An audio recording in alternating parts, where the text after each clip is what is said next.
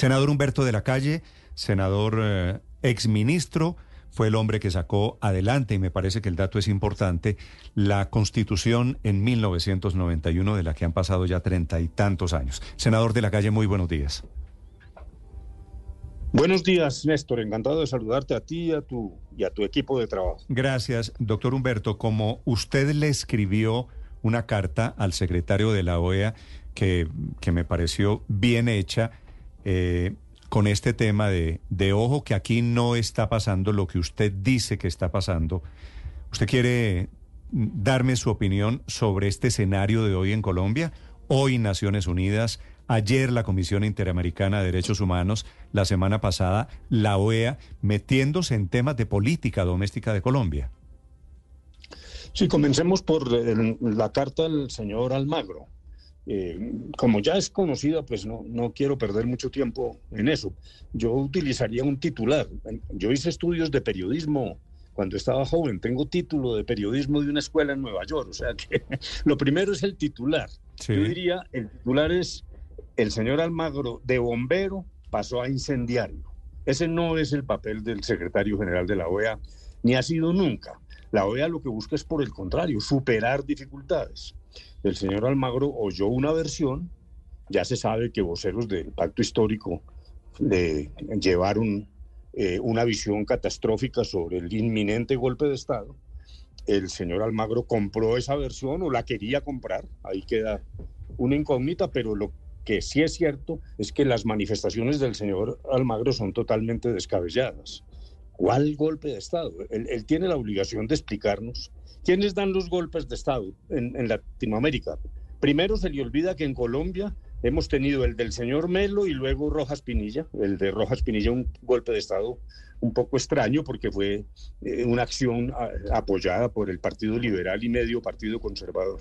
Pero aquí no hay militares hablando de golpe de Estado. Ni siquiera hay militares como en el pasado que tenían cierto realce, Ruiz Novoa, el general Bedoya, etcétera. No, de ahí no sale ninguna fuente seria que diga que se está moviendo un golpe de Estado por ese lado. Otro, los ricos.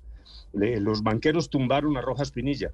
Hombre, los ricos, los cacaos, están hablando con el señor presidente. De esas conversaciones, una en Cartagena, luego el tema de los Gilinski, han salido proyectos de inversión aplaudidos por el gobierno.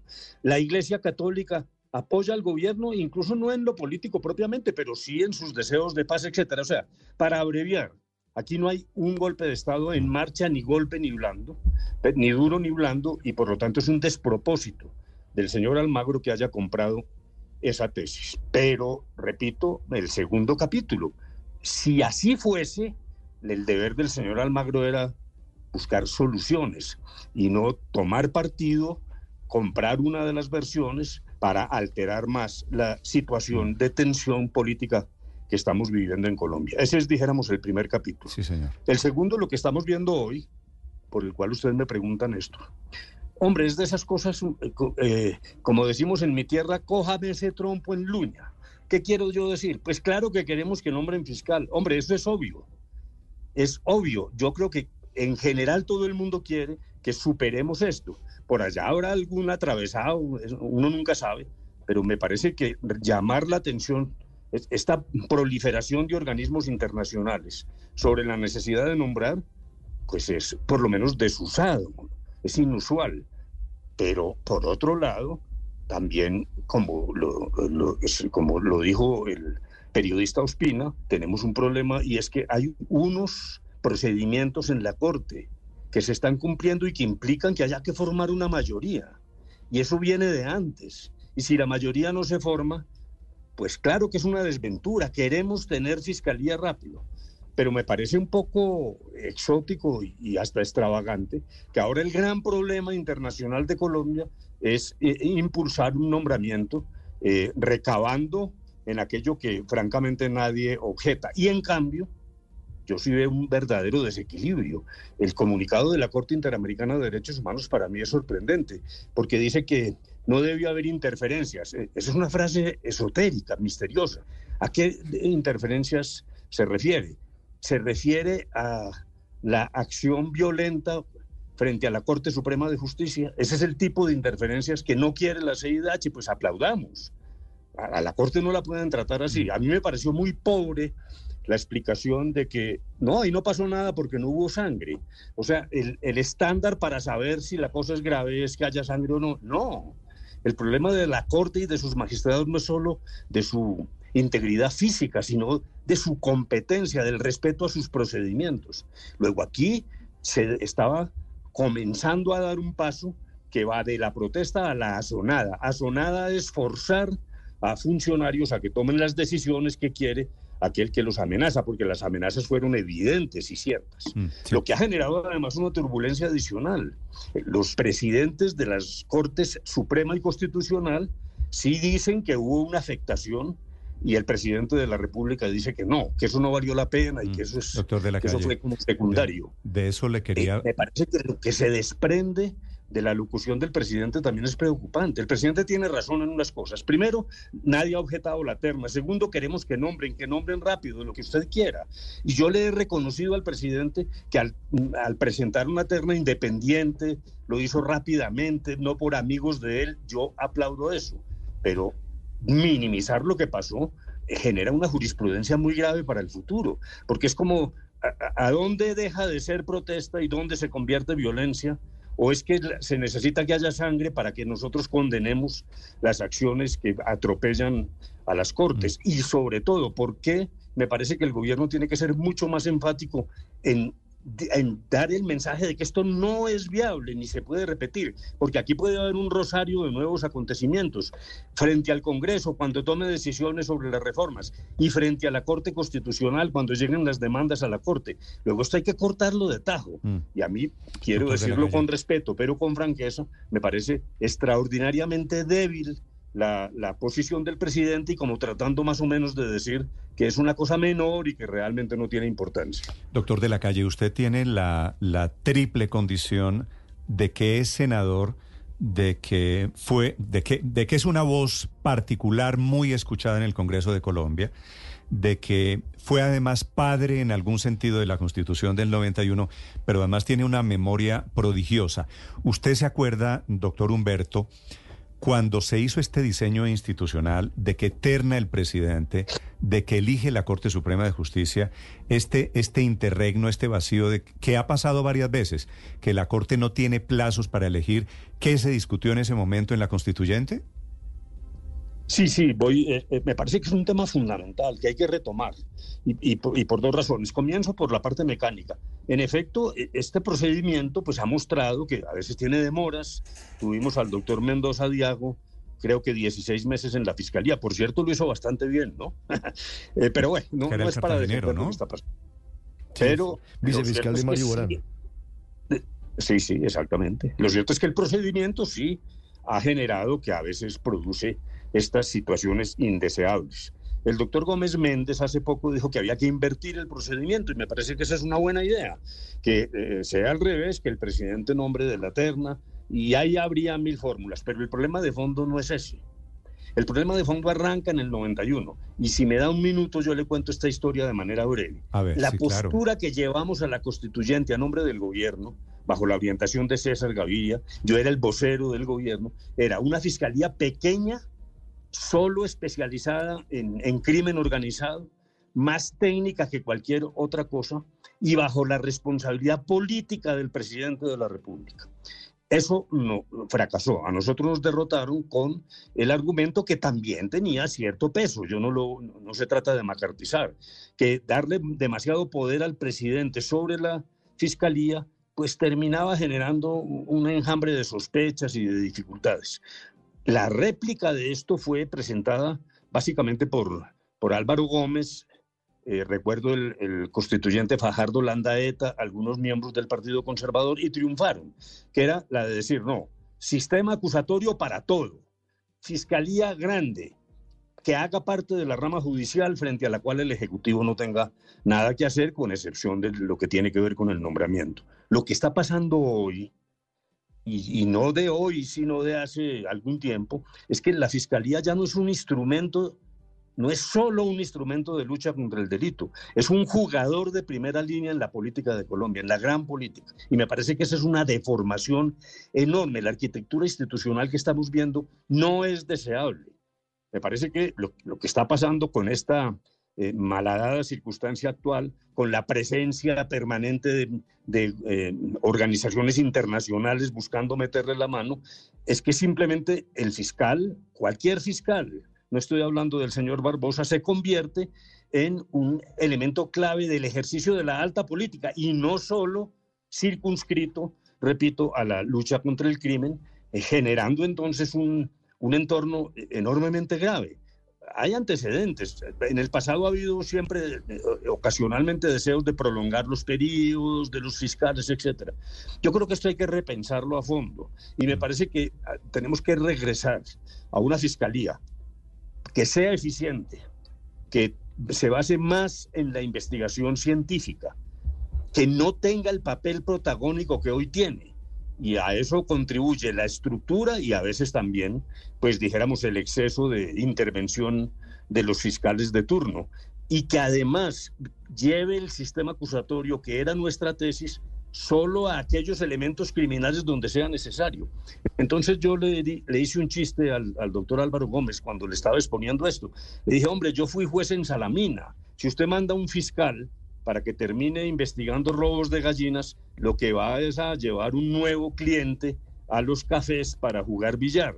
Entonces el doctor Gómez me dijo, usted es un indoctrinario, si el sistema acusatorio es bueno, tiene que ser para todo. Y resulta que eso no es así. Aquí teníamos un, tenemos un problema de gran criminalidad que es el que hay que atacar, mm. pero de alguna manera lo que venía funcionando con lentitud o como usted quiera, para los robos de gallinas no es necesario tener una organización tan poderosa de 30 mil empleados. los, los cuentos yo me quedaría escuchándolo todo el día, pero me interesaría el pedacito que no me respondió. Ese, ese intervalo en el que estamos ya desde ayer, porque se le acabó el periodo a Barbosa, y estamos otra vez, por enésima vez, con una fiscal encargada. ¿Eso lo previeron ustedes que podrían presentarse estas largas interinidades?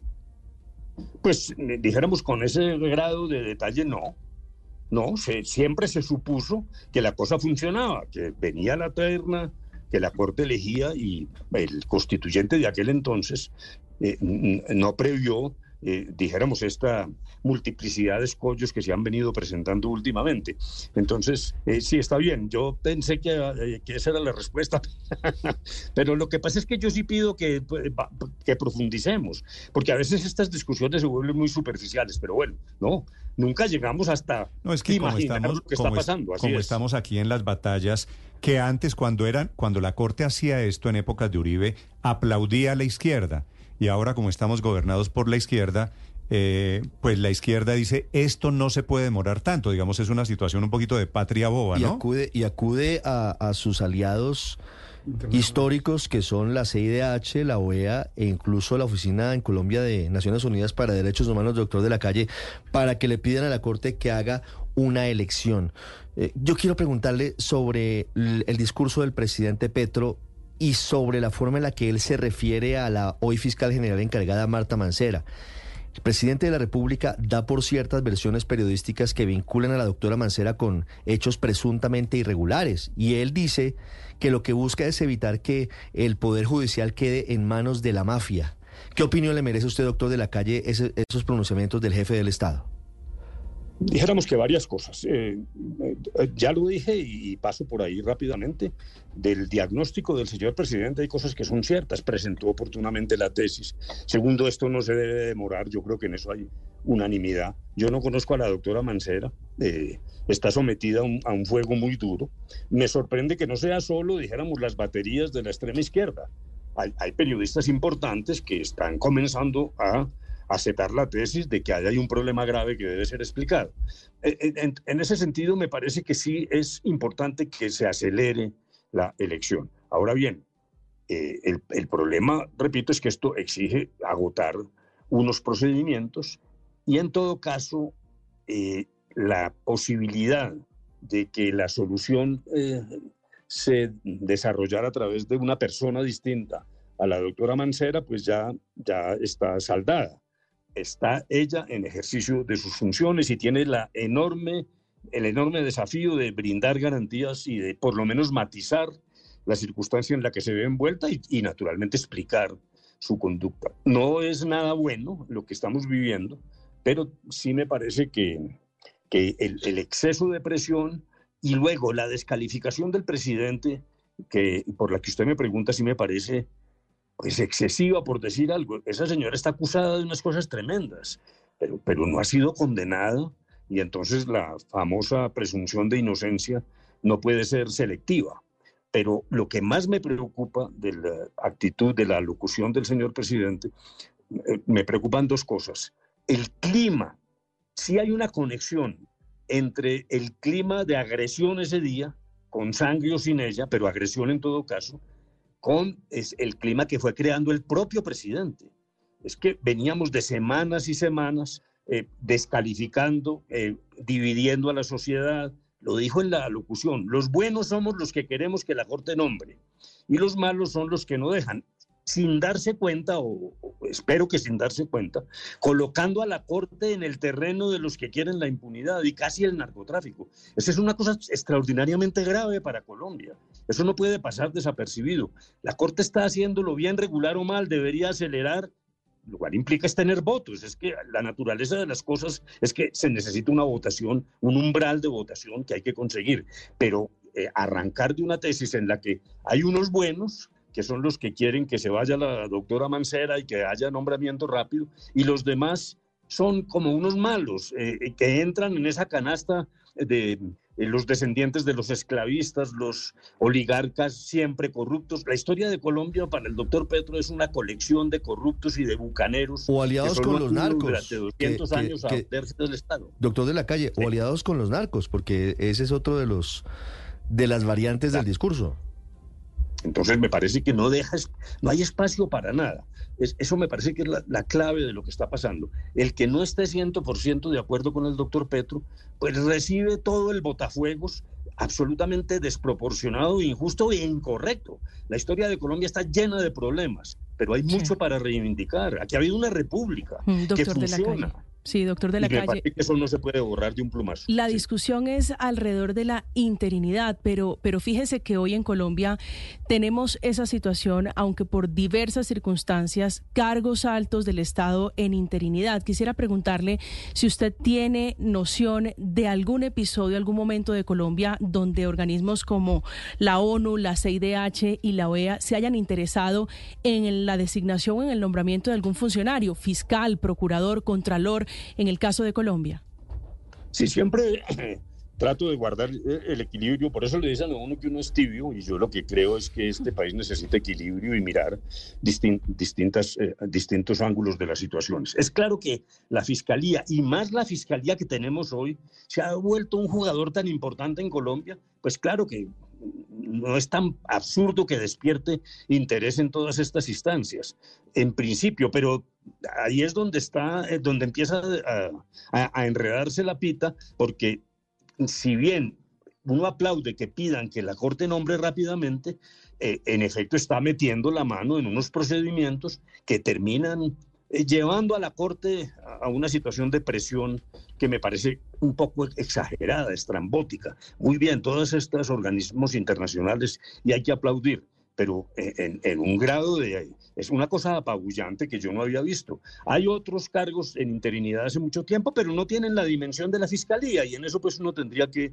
eh, con toda honestidad, decir que sí. Esta es una circunstancia importante para Colombia, pero no se puede mirar solo desde la perspectiva, los buenos ganamos si la señora se va rápidamente y en cambio los que no estén en ese proceso eh, con eh, suficiente intensidad para resolver esto de la noche a la mañana, lo que son es socios de los narcotraficantes o corruptos o, quién sabe qué intereses oscuros están manejando. No, me parece que esa división de la sociedad colombiana es, llena de odio y de fanatismo, no le sirve a nadie. Este mm. incidente, me da mucha pena, no le sirve a nadie. Aquí estamos saliendo mal todos comenzando por la sociedad colombiana y comenzando porque se nos dibuja, y ahí sí me da indignación y por eso fui duro con el señor Almagro, que probablemente no conoce la historia de Colombia. Nos están presentando como un país eh, golpista, como un país subsahariano, como que aquí es el reino de los golpes. No, señor. Mm. Aquí ha habido unas defectos, pero también unas tradiciones y una forma de respeto que no puede destrozarse simplemente por la campaña de odio y polarización que estamos viviendo. Sí, y estoy de acuerdo con usted. Doctor de la Calle, le hago una pregunta final. Eh, como los congresos, por ejemplo, en Estados Unidos también tienen que ratificar decisiones y allá se demoran meses, inclusive hay ah, casos de años, para ratificar un funcionario público, por ejemplo. Eh, ¿Usted tiene alguna teoría de por qué estos organismos, voy a utilizar una expresión popular, la ONU, la Corte, la Comisión Interamericana de Derechos Humanos, el señor Almagro de la OEA, se meten, se están metiendo tanto en esta batalla que tenemos en Colombia y no se meten en otro lado? Pues yo diría lo siguiente, me parece que repito, es, una situación desgraciada en la que estamos, porque uno no puede sino aplaudir el interés de que se nombre rápido. Eso me parece que eh, eso no tiene discusión, es que es obvio, es como el amor a la madre, sí, todos queremos que esto se resuelva, pero la confluencia y el activismo del propio gobierno hacia el exterior, eh, con una eficiencia asombrosa, sobre todo en la OEA, pues empieza a generarle a uno una pregunta, bueno, pero ¿qué es lo que hay aquí? Sí, queremos que haya fiscal, la terna a mí me ha parecido buena. Yo no conozco a las señoras ternadas, pero le aplaudo al presidente que esas señoras no son amigas de él, no son, eh, no son candidatas de bolsillo, y, eso está bien. Pero caramba, es una exuberante presencia e intervención yo dice, pero bueno, esto es una mm. estrategia. ¿Y una estrategia para qué? Entonces, porque repito que esto se conecta con la, la deformación constitucional de que ahora la Fiscalía es un gran jugador político y no un simple instrumento para combatir el delito. Hmm, que esa es la otra cara de nuestras desgracias, es cierto. Humberto de la Calle, senador de la Calle, es un gusto, como de costumbre, saludarlo y escucharlo esta mañana. Muy amable, doctor de la Calle. Bueno, muy buen día, Néstor, y a todo su equipo. Mil gracias. Gracias a usted.